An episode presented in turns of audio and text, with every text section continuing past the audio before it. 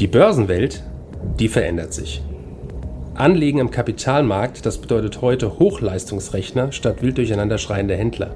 Minuszinsen statt Geldvermehrung ihrer Spareinlagen. Anlagealgorithmen mit künstlicher Intelligenz hinterlegt und immer neue Finanzinstrumente. Mit dem Plutos Finanz Podcast wollen wir diese und viele weitere Finanzthemen aufgreifen und mehr Licht ins Dunkel bringen.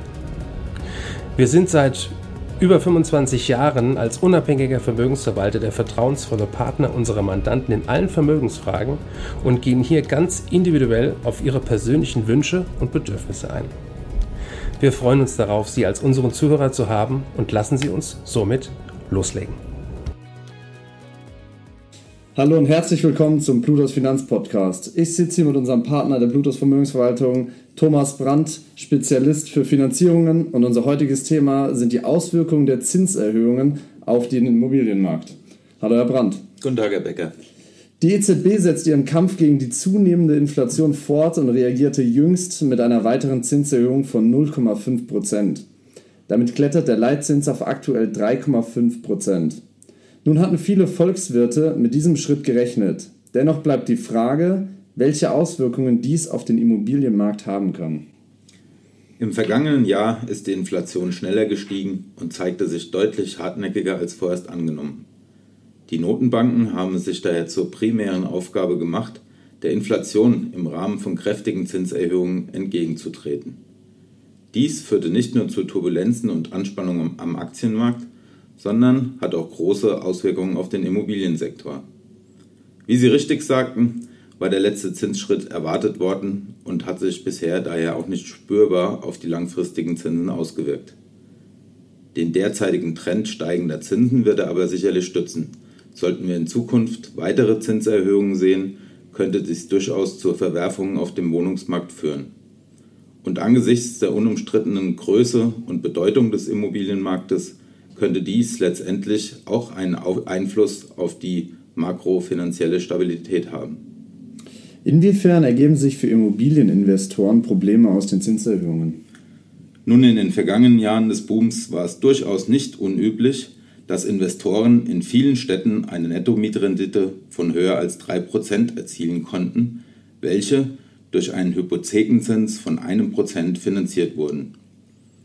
Somit ergab sich ein positiver Cashflow und zweistellige Eigenkapitalrenditen wurden erwirtschaftet. Nun hat sich das Blatt jedoch gewendet, da die Hypothekenzinsen auf deutlich über 3% gestiegen sind. Rechnet man nun mit 4% Finanzierungskosten und keinem Mietwachstum, dann müssen die Preise um 25% fallen, damit die Mietrenditen wieder die Gewinnschwelle erreichen. Und sind alle Immobilieninvestoren gleichermaßen betroffen?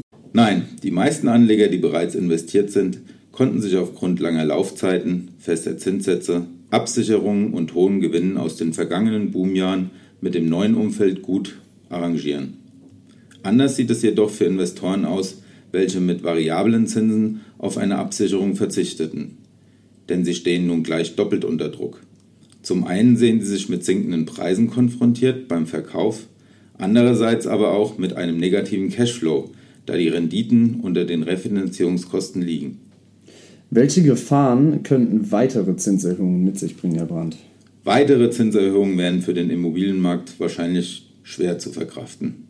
Mehr Investoren würden unter Zugzwang geraten, sodass eine ausgewachsene Krise nicht mehr gänzlich auszuschließen wäre. Und jetzt eine spannende Abschlussfrage. Ist eine Immobilienblase wahrscheinlich? Ich denke, davon ist aktuell nicht auszugehen. Langfristig legten in der Vergangenheit im Zuge einer Inflation die Immobilienpreise sogar zu, und das könnte auch diesmal wieder der Fall werden. Eine erhebliche Angebotsverknappung und ein steigendes Mietwachstum sind wichtige Faktoren, die die Preise wieder stabilisieren dürften. Alles natürlich unter der Annahme, dass Zinserhöhungen im Zuge eines Inflationsrückgangs frühzeitig gestoppt werden. Herr Brandt, vielen Dank für Ihre Zeit und für Ihre Expertise. Liebe Zuhörer, wenn Sie weitere Fragen auf Zinsauswirkungen oder den Immobilienmarkt haben, zögern Sie sich nicht an uns oder an Herrn Brandt direkt zu wenden und ich bedanke mich fürs Zuhören. Herr Brandt, noch einmal vielen Dank. Ich danke Ihnen, Herr Becker. Danke für Ihre Zeit und Anhören unseres Plutos Finanzpodcasts. Ein Podcast, der Ihnen sowohl allgemeine Informationen zum aktuellen Marktumfeld sowie auch Wissen zu speziellen Themen wie Rohstoffe, Fonds oder auch Aktien einfach und effizient vermitteln soll. Wenn Ihnen der Podcast gefallen hat, dann hinterlassen Sie gerne eine Bewertung auf Apple Podcasts und folgen Sie dem Podcast auf Spotify.